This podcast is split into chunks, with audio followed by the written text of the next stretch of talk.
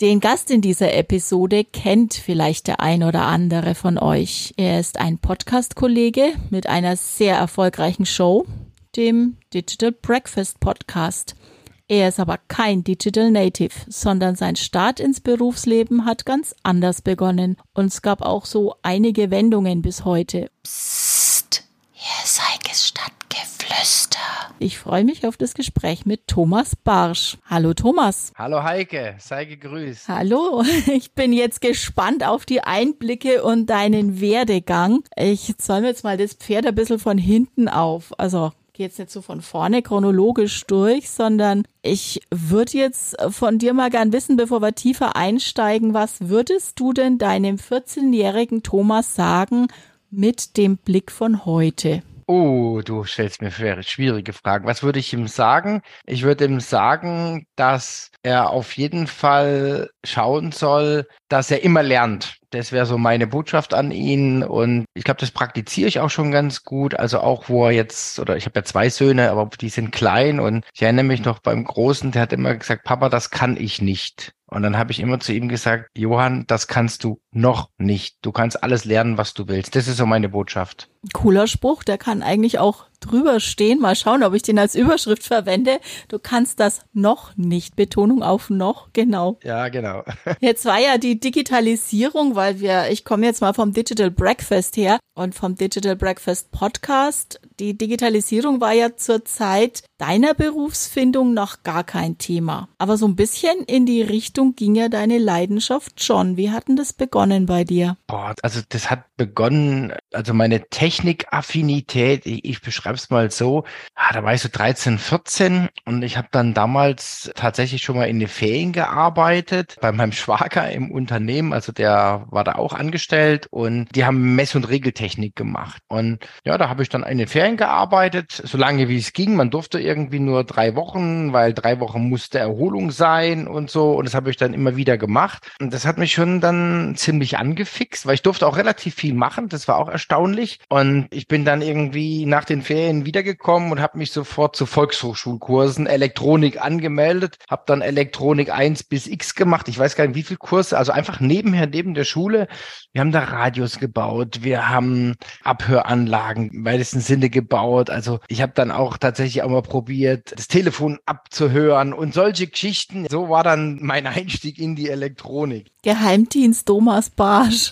ja, das geht relativ einfach, geht relativ einfach. Also zumindestens beim Schnurgebundenen, kann ich mal hier für die Hörer sagen, kann man nachgucken, ob das so ist. Sind mehrere Adern, legen immer am Telefon an und also meistens vier Adern. Und wenn dann zwei jeweils verschraubt sind, dann kann man quasi am Telefonkasten unten einfach ein weiteres, eine Ohrmuschel quasi ranklemmen und kann so eins zu eins mithören. ist total simpel. Wahnsinn. Ja. ja, jetzt sind wir natürlich beim digitalen Telefon, aber da geht es natürlich noch einfacher irgendwo. Ja, da gibt es auch schon diverse Möglichkeiten, ja. Und du hast eine Ausbildung gemacht und wie ging es dann weiter? Hast du dann auch in dem Beruf weiter gearbeitet oder hat sich dann schon schneller woanders hingetrieben? Ja, also ich hatte Peingeräte-Elektroniker in Tat mal gelernt und bin dann auch in der Elektronikentwicklung gelandet nach der Ausbildung. Also war ich sofort im Labor und da saß ich da und dann kam so eine Erkenntnis, hm, willst du dein Leben lang Lötknecht bleiben? Und dann habe ich gedacht, hm, es gibt vielleicht noch was anderes. Und dann habe ich Fachhochschulreife nachgemacht und wollte dann unbedingt Betriebswirtschaftslehre studieren in Pforzheim, also wirklich ganz dediziert in Pforzheim. Und das war so mein Ziel und habe ich dann leider nicht erreicht. Ich habe zwei Semester quasi gewartet und meine Fachhochschulreife war einfach zu schlecht, muss ich sagen. Und dann war ich sehr, sehr enttäuscht und habe überlegt, was machst du jetzt? Äh, zur Fachhochschulreife muss man nochmal sagen, das war im Grunde genommen so ein Fast Track. Ich war total stolz, dass ich da angenommen wurde. 600 Bewerber, 40 Leute haben sie genommen und es war dann auch so, also Fachhochschule Est, also damals Fachhochschule Esslingen gibt's ja nicht mehr Fachhochschulen gibt es nicht mehr, es heißen jetzt alle Hochschulen. Und da war ich total happy. Und was ich aber nicht wusste, das waren zwei Semester. Also zweimal zwölf Wochen und die ersten zwölf Wochen hat man quasi nochmal Schulstoff wiederholt und die zweiten zwölf Wochen waren theoretisch die letzten drei Jahre vom Abi zusammengedampft und das war schon sehr, sehr hart und ich war in der Schule so gut, deswegen bin ich da auch überhaupt hergekommen, aber das war schon Hardcore. Und habe ich mich da so angestrengt, da hat es trotzdem nicht geklappt. Und dann bin ich tatsächlich auch wieder in der Firma, da hatte ich vorher schon gearbeitet in der Elektronikentwicklung. Da habe ich mich beworben für ein Praktikum und dann habe ich dann Praktikum gemacht und dann kam, wie gesagt, diese Phase, dass ich dann mich wieder bewerben wollte und äh, dann ging das wieder auf Deutsch gesagt in die Hose.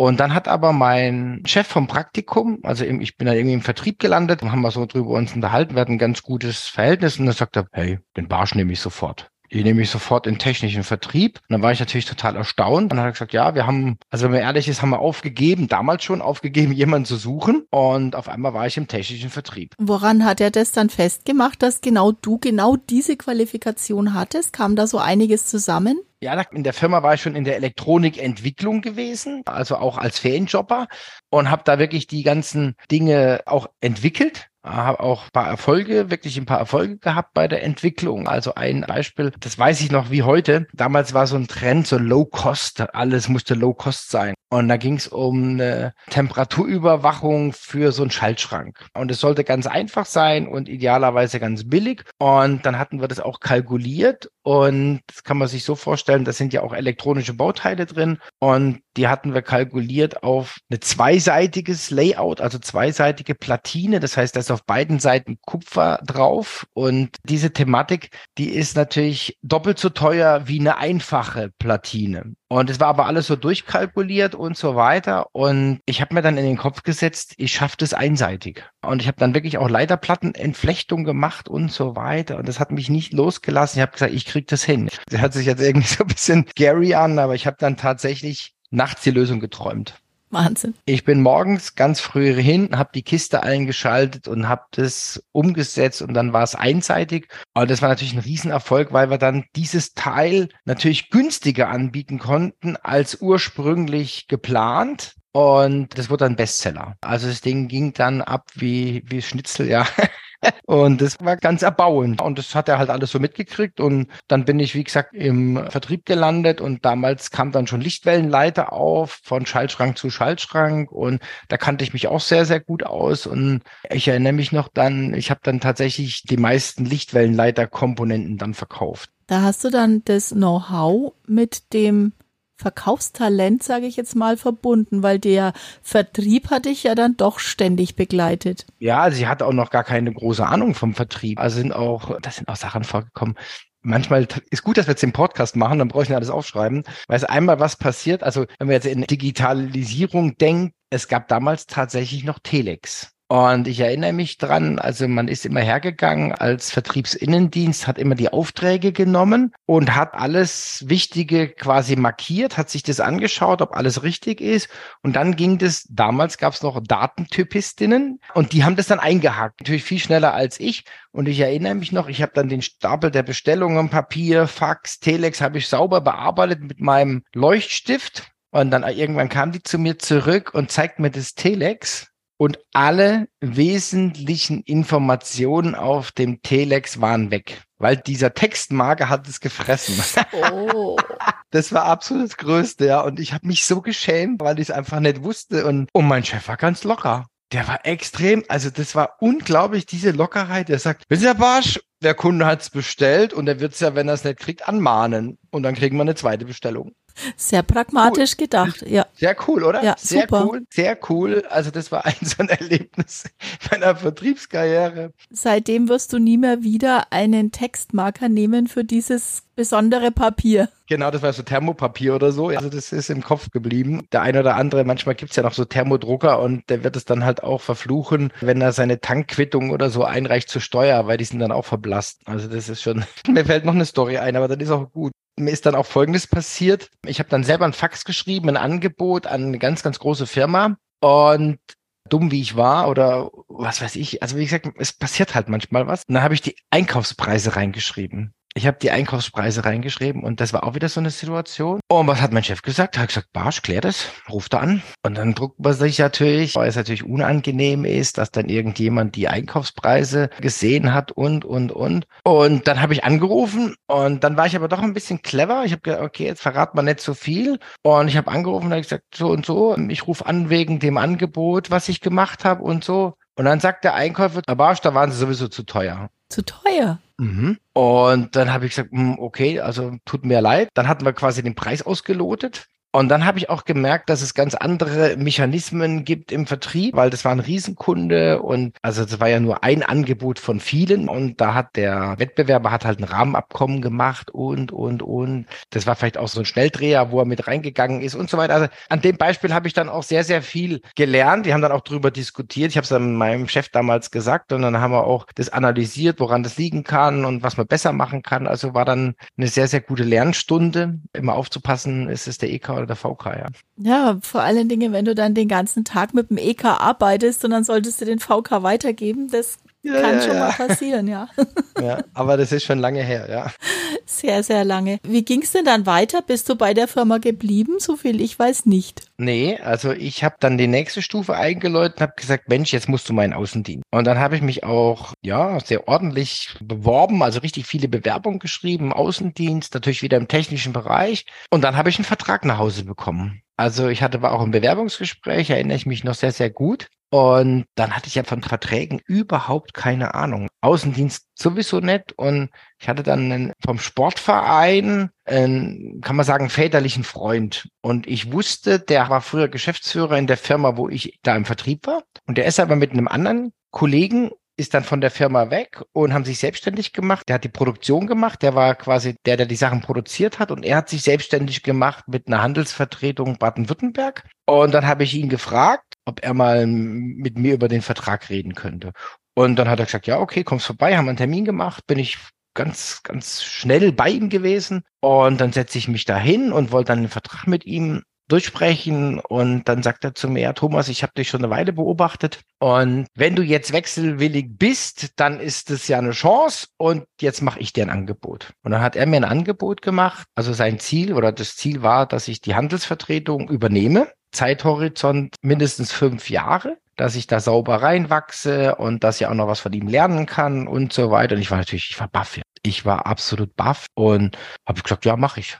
Und dann hat er mir natürlich einen Vertrag gemacht, einen außerordentlichen, also aus meiner heutigen Sicht. Ich habe dann mal verhandeln müssen. Da hat man auch schon gemerkt, es ist im Ernst. Also es ist im Ernst mit der Perspektive und, und so weiter. Ich habe dann Firmenwagen gekriegt.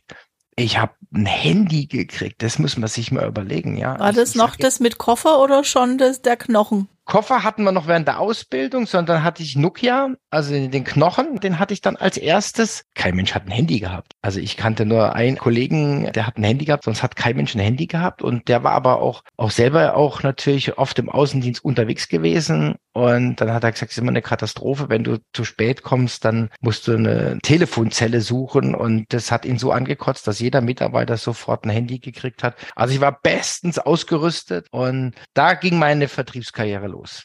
Da ging's los. Ging da nur die Vertriebskarriere los oder auch die Leidenschaft für die ganze Digitalisierung? Oder war die vorher schon da, nur noch eben in dem anderen Maß? Nee, die war schon, die war schon da die war absolut schon da und es war ja immer irgendwas mit Technik, also mit Automatisierungstechnik und hatte immer was mit Technik zu tun. Also das war schon, die Leidenschaft war schon da und jetzt kam quasi dieser Vertrieb dazu und auch, ich sag jetzt mal, das Rüstzeug im Vertrieb. Also das war wirklich dann für mich nochmal wirklich Lernen vom Besten. Also wirklich, kann man so sagen, Lernen vom Besten. Das heißt Learning by Doing oder hast du dann nochmal Zusatzschulungen, Ausbildungen bekommen für die Vertriebsarbeit? Nee, das hatte ich schon bei der Stelle davor, also wo ich dann im technischen Vertrieb war. Da habe ich gesagt, okay, du willst zwar arbeiten, aber ich will trotzdem studieren. Ach so, genau, das war jetzt auch noch so witzig. Dann habe ich mich beworben bei der VWA, Verwaltungswirtschaftsakademie Stuttgart. Das ist so ein Abendstudium, kein richtiges Studium, aber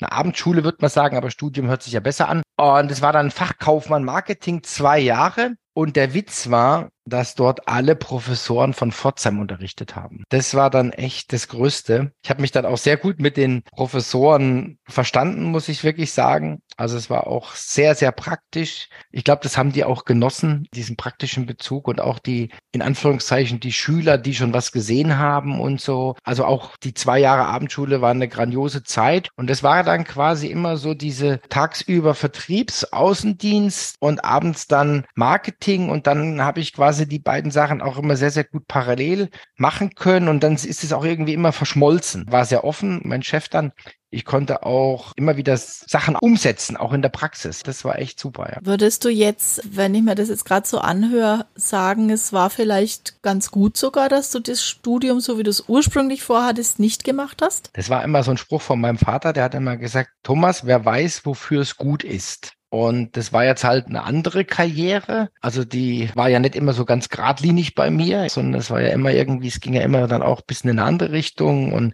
ich hätte tatsächlich auch schon, wenn ich keinen Ausbildungsplatz gehabt hätte, hätte ich wahrscheinlich Abi gemacht. Also dann hätte ich quasi diesen klassischen Weg gewählt, dann hätte ich Abi gemacht. Das wäre wahrscheinlich auch wesentlich leichter gewesen als dann zweimal zwölf Wochen. Dann hätte ich wahrscheinlich irgendwo studiert und so weiter. Wäre ein ganz anderes Modell gewesen. Bist du froh, dass es so kam, wie es kam? Ja, der Weg hat sich so ergeben und ich habe mich ja immer weiterentwickelt trotzdem. Das fand ich eigentlich so gut. Das ist gerade auch das Wichtige dabei, ja. Und dann äh, hast du mir, das fasziniert mich ja immer so erzählt, dass du irgendwas aufgebaut hast im Anschluss. Im Anschluss, da kam noch Bechtle dazwischen. War da nicht vorher dieses, wo du gebaut hast, so Gebäude aufgebaut hast oder Räumlichkeiten mit Umbaumaßnahmen und. Ah, nee, das war bei Bechtle, tatsächlich. Ach, das war das bei war, Bechtle schon. Das war bei Bechtle, das war auch spannend. Da bin ich dann eingestiegen als Assistent vom Geschäftsführer, späteren Vorstand. Und der hat was Interessantes gesagt. Das geht mir heute immer noch mal ein bisschen durch den Kopf, muss ich tatsächlich sagen. Er hat immer gesagt, Barsch, ich weiß noch nicht, was ich mit dir anfangen soll. Aber was er an mir schätzt, dass ich Dinge ganz anders betrachte wie er. Und sagt, und das ist extrem wertvoll für ihn, so jemand an seiner Seite zu haben, der einfach eine andere Perspektive hat. Und da hatte ich dann auch tolle Aufgaben. Und eine Aufgabe war zum Beispiel Standort Stuttgart suchen. Und da habe ich dann so eine Standortanalyse gemacht und so weiter und habe dann tatsächlich auch einen Standort gefunden. Jetzt weiß ich auch, auf was du hinaus willst. Welche Story. Ich habe einen Standort gefunden und das war auch ein, ein Riesenerfolg, weil ohne Makler. Also normalerweise findet man ja im Unternehmensbereich, Gebäude oder so, es läuft alles über Makler irgendwie. Und es war ohne Makler, also haben wir Bächte dann einen Haufen Geld gespart. Und dann war das Projekt für mich zu Ende. Ich hatte da schon so eine Affinität auch zur Lehre. Das hat er auch angezettelt. Ich war dann dann auch schon Lehrbeauftragte an der Hochschule in Heilbronn, habe da einmal in der Woche unterrichtet und dann gab es mal so eine Ausschreibung von einer Stelle fürs Schulungszentrum. Und ich habe mir die angeschaut und das war aber das Schulungszentrum in Heilbronn. Und da war aber folgende Situation, das war das größte von allen und die Leiterin hatte das quasi von null aufgebaut. Und die haben dann irgendwie so 1,8 Millionen Euro Umsatz gemacht, was wirklich eine Hausnummer ist. Und da haben sie Nachfolger gesucht. Und ich habe das gesehen und habe mich dann so ein bisschen damit auseinandergesetzt, weil das hatte schon für mich einen Charme irgendwie. Und dann habe ich mich aber dagegen entschieden, weil ich gesagt habe, boah, das Erbe will ich nicht antreten. Das war das Hauptargument, das Erbe will ich,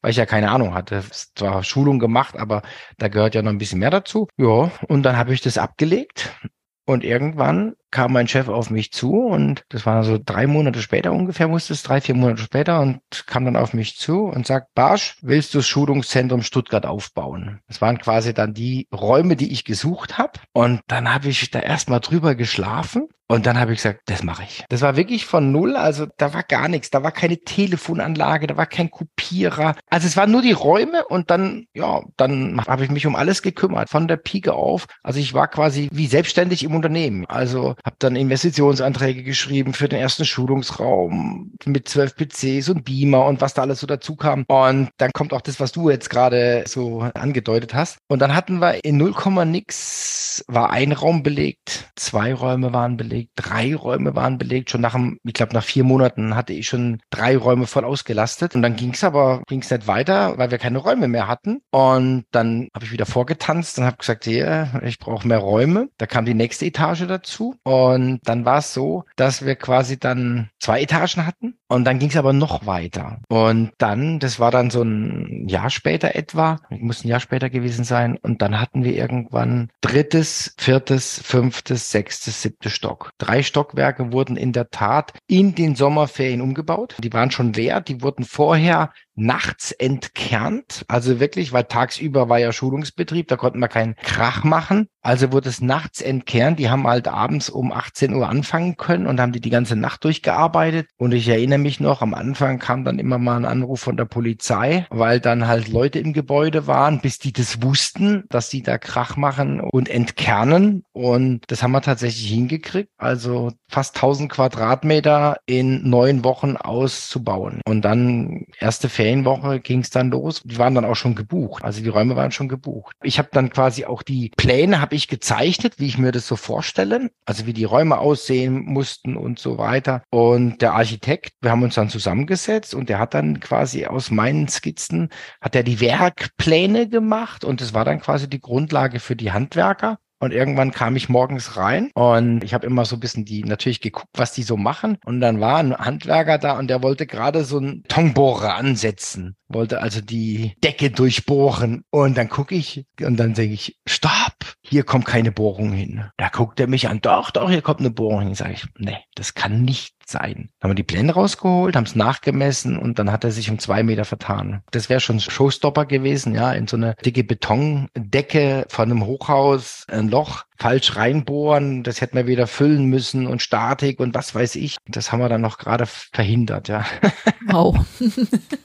da bist du jetzt aber komplett weg von deiner Vertriebsarbeit und von deiner Vertriebsleidenschaft. Nee, nee, eben nicht weil ich ja den Vertrieb auch aufgebaut habe. Das war ja das, hatte ja Rollen. Ich war Hausmeister, ich habe Kaffee gekocht, ich habe tatsächlich auch Trainings gegeben am Anfang und dann habe ich Vertrieb gemacht. Also ich habe quasi Schulungsvertrieb gemacht für das Schulungszentrum Stuttgart. Ah ja, erst aufgebaut und dann den Vertrieb dafür. Ja, oder parallel äh, letztendlich. Also die Räume halt gefüllt. Wenn ich dich jetzt über die Zeit, wo wir zusammen Kontakt haben, höre, dann kommt ganz, ganz oft die Firma Bechtle, die du da zitierst. Ist das so, weil jetzt so am nächsten an dir dran ist noch oder hat die dich schon am meisten geprägt, die Zeit dort? Es hat mich in der Zeit geprägt. Vorher hatte ich ja schon das von der Handelsvertretung, also es waren ja mehrere so prägende Phasen und bei Bechtle habe ich nochmal ganz andere Dinge gelernt, also wirklich andere Dinge, also andere Möglichkeiten, das ist ja ein IT-Unternehmen, da bin ich auch durch verschiedene Abteilungen gewandert. Ich habe dann sehr, sehr früh auch Kontakt bekommen, natürlich mit E-Commerce. Da war Bechtle am Anfang ein bisschen verhalten und dann haben sie richtig Gas gegeben und auf einmal hatten sie einen Shop und so weiter. Also ja, das war auch Absicht. Ich bin ja absichtlich zum IT-Unternehmen gegangen, weil ich gesagt habe, okay, ich will wirklich auch mal Wachstum mitbekommen und ich bin hin, da waren 160 Mitarbeiter und ich bin weg, da waren es über 5000. Also ich habe dann auch in den zehn Jahren habe ich auch Wachstum mitbekommen. Nee, war eine absolut spannende, sehr, sehr lehrreiche Zeit, muss man sagen. Wie war dann der Weg von diesen ganzen Aufgaben, die du da hattest, hin zu dem Digital Breakfast? Mhm. Ich hatte ja dann zwischendrin nochmal, habe ich ein Startup gegründet mit einem neuen Geschäftsmodell. Die Idee war bei Bechtle entstanden und hatte ich dann da auch weiterentwickelt und wollte das dann auch zur Marktreife bringen. Und das hat dann zu verschiedenen Gründen leider nicht geklappt. Ich habe dann zweimal einen Anlauf versucht und nachdem das dann nicht geklappt hat, habe ich gesagt, okay, jetzt mache ich mich selbstständig mit dem Thema. Das habe ich dann auch tatsächlich gemacht mit zwei Kunden. Und das Geschäftsmodell ist bis heute unerreicht. Also ich kenne niemanden, der das macht. In dem Sinne, da ging es um Flatpreis für ITK-Infrastruktur, also wirklich zu einem fixen Preis pro Monat, ohne Rechnungen nach Aufwand, ohne, ich sage jetzt mal, fast ohne Boden und so weiter. Und das hat bis heute keiner in der Form geschafft. Bei uns gab dann so ein bisschen einen Knick in der Skalierung ja, ist aber eine andere Geschichte. Es hatte tatsächlich politische Gründe. Wir hatten uns konzentriert auf Notare und die Amtsnotare sollten verstaatlicht werden und das hat sich dann von einem sehr, sehr kurzfristigen Plan, hat sich das gestreckt auf drei Jahre. Und da kam dann dazu, dass ich meine Frau kennengelernt habe und ich eine Leidenschaft für die Lehre entwickelt habe. Und also jetzt gerade auch durchs Schulungszentrum und so weiter bin ich immer wieder auch an die Lehre rangekommen. Und die hat dann zu mir gesagt, dann ändere doch was. Und das habe ich dann gemacht und bin dann tatsächlich raus und habe dann die, die neue Firma gegründet. Und da war aber 60 Prozent meiner Arbeit war dann wirklich im Hörsaal. Und den Rest habe ich dann halt verschiedene Projekte realisiert, die auch Spaß gemacht haben, muss man sagen. Genau. Und daraus ist dann auch tatsächlich dann 2015 das Digital Breakfast entstanden. Ich war bei einer Veranstaltung und die fand ich ziemlich cool. Und es hieß ein bisschen anders. Das hieß früher Social Media Frühstück. Und da habe ich gesagt, das machen wir auch. Und dann haben wir das in Karlsruhe angefangen, als wirklich als regelmäßige Offline-Veranstaltung. Und es wurde dann immer größer. Und dann haben mich Leute angesprochen, haben gesagt, Mensch, ich würde es gerne in Freiburg machen. Ich würde es gerne in Mannheim machen. Ich würde es gerne in München machen. Und dann ist es so gewachsen. Und wir haben aber vorher haben wir die Köpfe zusammengestreckt, weil das Social Media fand ich gut, aber das war mir irgendwann thematisch zu eng. Und da ging es mir auch um die Wahrnehmung von möglichen Teilnehmern. Mit Sicherheit kann ich 15 Vorträge im Jahr über Facebook machen. Das gibt Facebook auf jeden Fall her. Genauso über Google oder über TikTok. Es kommt auch immer wieder was Neues, aber die Leute werden, glaube ich, müde. Oder sie sind absolute Spezialisten, aber das sind dann eher andere Wissensvermittlungen, sind eher Masterclasses oder Deep Dives oder wie man heute so sagt. Und dann sind wir irgendwann auf Digital Breakfast gekommen. Wir hatten dann quasi auch schon so eine Art Dachmarke und alles offline. Und mit der Pandemie haben wir dann extrem schnell umgestellt auf online. Und da stehen wir jetzt gerade. Also das war die ganzen Digital Breakfasts zur Zeit. Ich will es jetzt ausschließen, dass wir mal wieder offline gehen, aber es gibt doch mehr Hindernisse, mehr Motive dagegen als dafür. Ja, das glaube ich auch. Wenn ich jetzt von mir ausgehe, bin absoluter virtueller Mensch. Also ich mag sowas online. Vor allem auch mit der Option, mal nachsehen zu können, dass ich nicht so terminlich gebunden bin. Aber es ist ja schon eine reife Leistung, wenn ich mitkriege, dass du zweimal die Woche so ein Digital Breakfast anbietest die Speaker herbekommst, die Themen dir ausdenkst, den passenden Podcast dazu. Also das ist schon eine Menge Holz zusätzlich zu deiner ganzen Lehrtätigkeit und was du sonst noch magst. Wann hast du Freizeit? eine gute Frage. Also die Lehrtätigkeit sind natürlich keine 60 Stunden mehr. Das Breakfast haben wir auch, ich glaube, exzellent optimiert. Also da sind wir, glaube ich, wirklich exzellent unterwegs, was Organisation, Prozesse und so angeht. Also das sind wir sehr, sehr gut unterwegs. Also wir haben, ich glaube, andere würden da wahrscheinlich zehn Leute beschäftigen bei dem, was wir machen. Und nö, also ich hatte schon immer so ein, auch so ein Fable für Arbeitstechniken. Wie kann man sehr effektiv, effizient arbeiten und so. Also von daher, das klappt, glaube ich, sehr, sehr gut. Also da habe ich jetzt keinen Schmerz. Muss sagen, ich bin jetzt wieder auch öfter unterwegs, weil ich das auch mag. Also ich besuche auch Messen und so weiter. Aber wenn ich das dann hinter mir habe, dann ist auch wieder gut. Aber auch mit dem Online, das hat natürlich viele, viele Vorteile. Also ich muss nicht irgendwo hinfahren und das, den Podcast aufnehmen, sondern wir machen es online. Dann beim Podcast habe ich auch keine Anfahrt und so weiter. Und das ist zum Beispiel auch ein ganz, ganz starkes Motiv, dass selbst Leute, die immer offline dabei waren, sagen, boah, Thomas, weißt du, ich bin zwar in Stuttgart, aber ich fahre eine halbe Stunde hin mit der S-Bahn und halbe Stunde, also eine Stunde für zwei Stunden vor Ort, das passt einfach nicht. Ist halt der halbe Tag weg. Ist der halbe Tag weg. Das sind also viele nicht mehr bereit. Natürlich, wenn du einen super duper Speaker hast, super Thema, aber in der großen Masse wird es wirklich schwierig. Da brauchst mehr Attribute. Also ich nenne jetzt mal die Kollegen, die ich immer, also die ich auch bewundere irgendwie. Also jetzt OMR zum Beispiel. Aber das ist ja jetzt nicht nur einfach ein, in Anführungszeichen, Impulsvortrag, sondern das ist Masterclass, das ist Festival, das ist Messe, das ist Street Food. Also die haben so viele Dinge, die sie verbinden, dass die Leute da hinkommen. Und dann macht es auch Sinn, weil da ist Spaß dabei, da ist was Lernen dabei, da ist Networking dabei. Aber das kannst du in zwei, drei Stunden gar nicht leisten. Ja, das geht gar nicht. Jetzt weiß ich ja doch einiges über die Themen, die du da immer anbietest, die so wahnsinnig vielfältig sind und immer am Puls der Zeit. Für mich ist es immer so ein Phänomen, wie bleibe ich dran? Also bin ja jetzt so Stück für Stück, ne? Es bringt halt unser Alter mit sich, dass wir so Stück für Stück in dieses ganze Digitalisierungsthema reinwachsen konnten. Das haben ja die Digital Natives nicht, die sind ja plopp da, müssten es können. Und es wird ja immer impliziert, sie können es automatisch, weil sie so geboren sind wie gesagt, ich bin jetzt sehr dankbar, dass ich in das ganze Social Media Thema so reinwachsen konnte. Ich merke aber jetzt, wenn die KI ins Spiel kommt, dann stehe ich schon da und denke mir so, in welche Richtung orientiere ich mich jetzt? Wo hole ich die Infos her? Es kommt jetzt alles auf einmal, als ChatGPT aufkam, dann habe ich noch überlegt, wird's denn wirklich das ganz große Ding werden? Wart erst mal noch, was die anderen so sagen und was dann noch mit aufspringt. Also ja, es ist das ganz große Ding. Man kann draufsetzen. Nichtsdestotrotz kommen natürlich viele andere Themen da auch noch mit rein. Wie bleibst du da am Ball? Weil es ist ja so wahnsinnig vielfältig und du zauberst ja immer wieder das Neueste mit aus dem Hut. Mhm. Ja, ich lese ja auch sehr, sehr viel. Ich habe fast zu viele Newsletter. Also ich gucke immer, na, irgendwie habe ich auch ein Gefühl, das hatte ich aber schon immer, ja. Also das habe ich tatsächlich schon seit der Ausbildung. Ich habe immer so ein Gefühl für, was bewegt sich, wo muss man mal genauer hingucken. Und das ist, glaube ich, auch unser wirklich einer der USPs, die Themen, dass wir immer wieder Themen auch haben, die man nicht an jeder Ecke bekommt. Ich will es mal so sagen. Bei JetGPT wird es natürlich sehr schwer. Da bin ich mir absolut darüber im Klaren. Wir haben die KI-Tool-Party, die das hervorragend machen. Heute Morgen hatten wir tatsächlich jetzt wieder eine Tool-Party, die absolut gigantisch war. Und die sind sehr, sehr gut, aber es gibt jetzt zu viele. Also jeder, der weiß, wie man Prompt schreibt, der ist jetzt Spezialist. Und da wird es jetzt sehr, sehr schwer, die Spreu vom Weizen zu trennen. Das ist ein Thema, das werden wir auch weiter anbieten.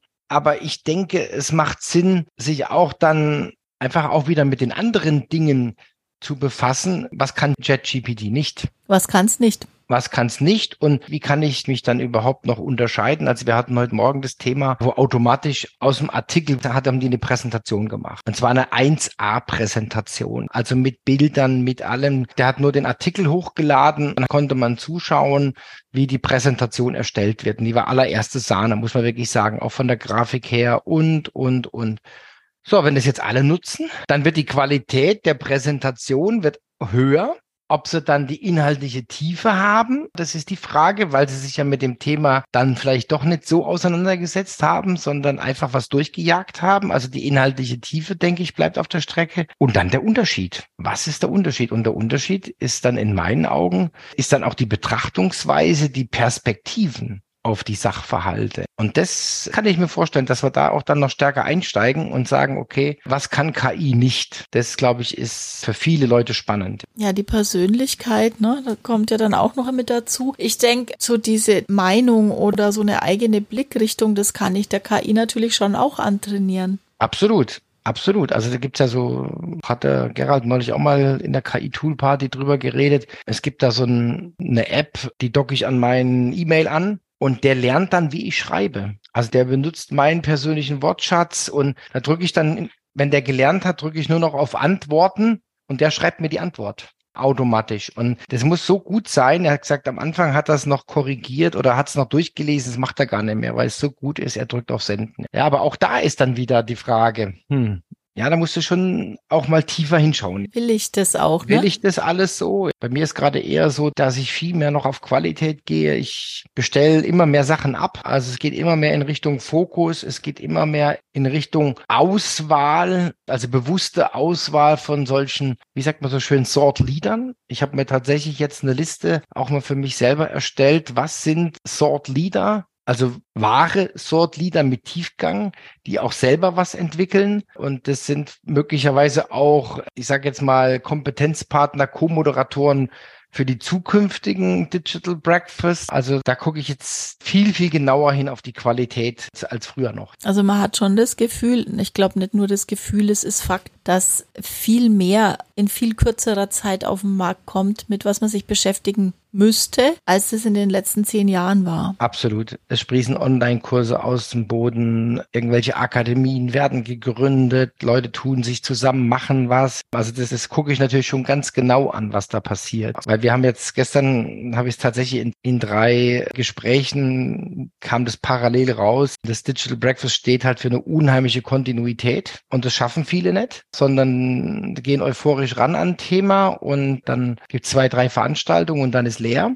Und das ist ja für alle nicht gut. Es ist für mögliche Sponsoren nicht gut, für Kompetenzpartner nicht gut, aber auch für die Teilnehmer nicht gut. Also da, wir sind ja immer noch im Wachstum, wir sind immer noch stetiger Tropfen, wir sind noch viel zu unbekannt und, und, und. Das ist ein ganz, ganz wichtiges Thema, die Kontinuität. Dann das, was du angesprochen hast, diese Inhalte, diese besonderen Inhalte auch, die jemand anderes nicht hat. Und was wir natürlich auch haben mit unserem Schwungrad, mit unserem Flywheel. Wir haben natürlich extrem viele Touchpoints zur Zielgruppe durch die ganzen Medien, die wir im Einsatz haben. Also ich sage jetzt mal der Livestream, der Podcast, aber auch natürlich die die Postings, die wir absetzen, die Newsletter und das ist, glaube ich, eine einzigartige Kombination. Also für alle Beteiligten. Sehr konsequent durchgeführt, genau. Und die Vielfalt der Themen natürlich auch. Genau, das habe ich vergessen. Das ist der letzte Punkt. Vielfalt der Themen. Das heißt, es ist raus aus der Filterblase. Das war interessant, dass es jetzt, also, dass ich jetzt Gleichgesinnte finde, die sagen, okay, sie waren zwar jetzt auf den herkömmlichen Messen, auf den herkömmlichen Events und so weiter und sie merken, sie kommen dann nicht mehr so richtig weiter, weil das immer diesen Klassentreffen-Charakter hat oder bös ausgedrückt, hat der eine gesagt, Wanderzirkus, wieder einen anderen Standort, aber gleiche Akteure, immer die gleichen Leute und das bringt sie nicht weiter und das ist ein Riesenvorteil, auch ein Nachteil. Für Google ist es ein Nachteil, aber für die Leute und für die Menschen ist es ein Vorteil. Wir sind breit und tief. Das heißt, mit jedem Speaker, mit jeder neuen Firma kommen wir in neue Adressbereiche rein und wir haben eine sehr, sehr hohe Quote von Menschen, die dann auch wiederkommen. Also die sind über ein ganz anderes Thema eingestiegen und kommen dann, weil sie sehen, ah Mensch, das interessiert mich, das gucke ich mich auch an. Da können auch mal drei, vier Monate dazwischen liegen. Und manche entschuldigen sich, dass sie so lange nicht dabei waren. Ja, dann sage ich, Mensch, Leute, ist doch Quatsch. Ihr sollt euch das rauspicken, was euch schmeckt, jetzt mal bildlich gesprochen. Also wie beim Breakfast auch am Buffet. Und wenn wir 104 Themen anbieten pro Jahr, dann ist mir schon klar, der Einzige, der bei 104 Themen regelmäßig dabei ist, bisher bin ich. Und die anderen, die stellen sich halt ihren kleinen Teller zusammen mit den Sachen, die ihnen munden. Und vielleicht sind sie auch mal ein bisschen mutig, wie am Buffet auch, und probieren mal etwas,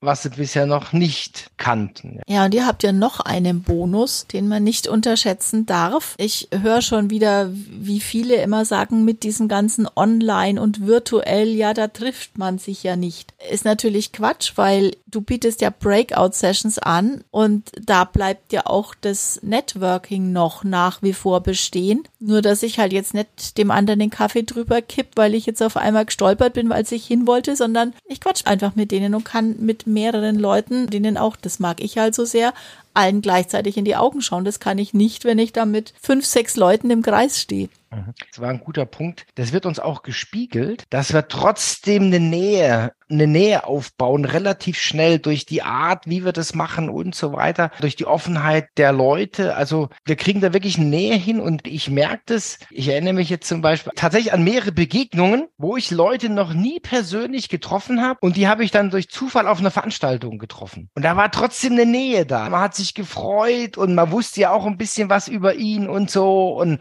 und das fand ich grandios, ja. Also, dass wir das schaffen, da gehört natürlich auch dazu, muss ich einfach mal betonen, dass wir ja auch keine Webinare machen, sondern im Grunde genommen Meetings. Bei uns sind die Teilnehmer nicht ausgeblendet. Bei vielen Webinaren sieht keiner den anderen. Da sieht der Moderator sieht, wenn man eine Frage stellt, ich kann nur mit dem Moderator kommunizieren und das Networking bleibt total auf der Strecke. Das sind 100 Leute im Webinar und die können sich gar nicht austauschen. Warum auch immer. Und das fördern wir. Wir fördern ja auch den Austausch untereinander. Jetzt geht es ja in meinem Podcast auch um Veränderung. Würdest du sagen, du bist jetzt angekommen oder hast du schon die nächste Blase im Kopf, der du folgst?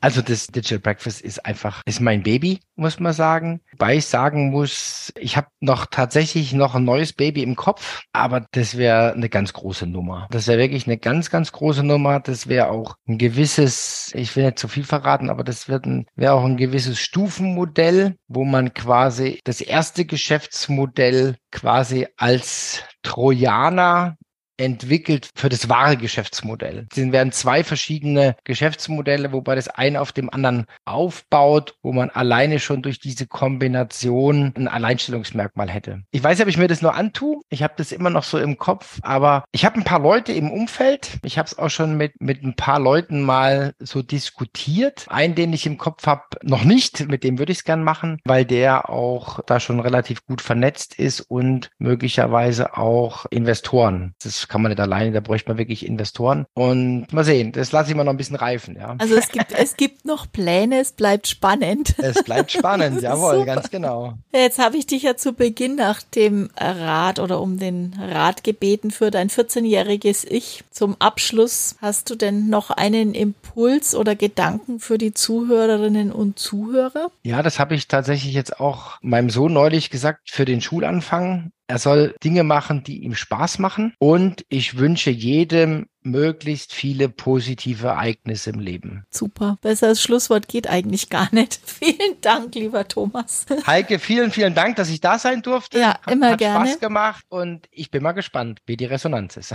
Ja, bin ich auch. Natürlich verlinken wir dann alles, was man um das Digital Breakfast herum wissen sollte und muss, ganz klar. Ich wünsche dir eine gute Zeit. Bis dann, ne? Tschüss. Ja, und wenn es euch auch gefallen hat, dann freue ich mich natürlich über ein Abo. Und in spätestens vier Wochen ist die nächste Folge am Start mit wieder einer sehr spannenden Geschichte von einer sehr interessanten Person. Tschüss, bis bald, eure Heike.